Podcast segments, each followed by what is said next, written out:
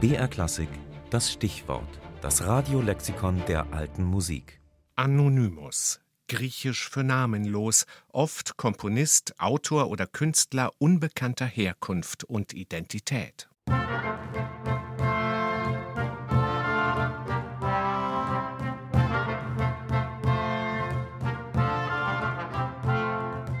Vielleicht denken Sie bei Anonymous zuerst an die maskierten Demonstranten, die für die Freiheit des Internets und gegen globale Konzerne auf die Straße gehen. Sie tragen weiße Masken mit Schnauzer und Kinnbart. Anonymous nennt sich dieses weltweit agierende Protestkollektiv. Vielleicht denken Sie bei Anonymous aber auch an den gleichnamigen Mantel- und Degenfilm von Roland Emmerich, der sich der Frage widmet, wer denn nun der große Unbekannte war, der Shakespeares Werke wirklich geschrieben hat. Oder es fallen Ihnen die anonym verfassten Berichte von Insidern aus dem Weißen Haus ein, die wenig Schmeichelhaftes über Präsidenten wie Bill Clinton oder Donald Trump ausplaudern. Gemeinsam ist all diesen Anonymen eines, sie wollen nicht erkannt werden.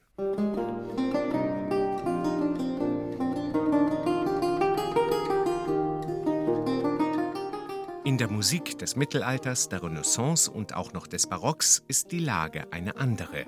Hier gibt es tausende von Kompositionen unbekannter Verfasser.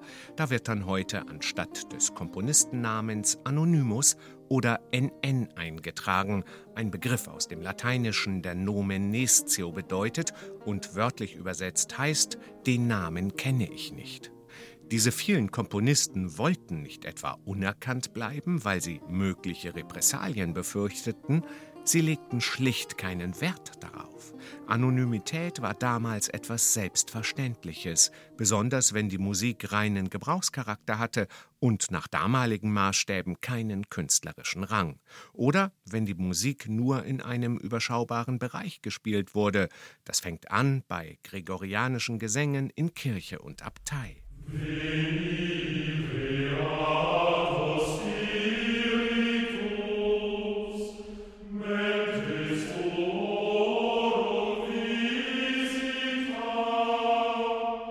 Auch Kompositionen für Stadtpfeifer, eine kleine Hofkapelle, die Schule oder eine musizierende Gesellschaft machte die Nennung des Komponisten unnötig. Man kannte sich ja und dachte überhaupt nicht daran, dass diese Musik noch für die nachfolgenden Generationen interessant sein könnte.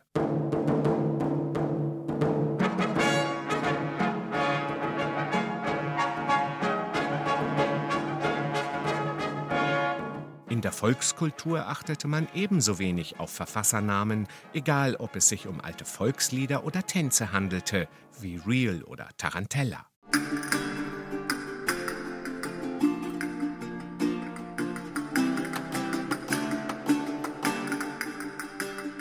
Dazu kommt, dass viele Kompositionen der alten Musik in Handschriftensammlungen überliefert sind, die weder die Komponisten noch den Kompilator oder Kopisten nennen.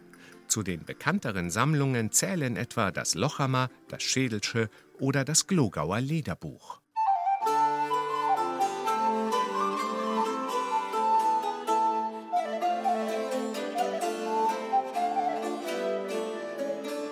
Erst in der Renaissance mit der Entdeckung einer neuen Welt und eines neuen Menschenbildes entwickelte sich langsam ein Bewusstsein für die Bedeutung einer Autorenschaft heraus.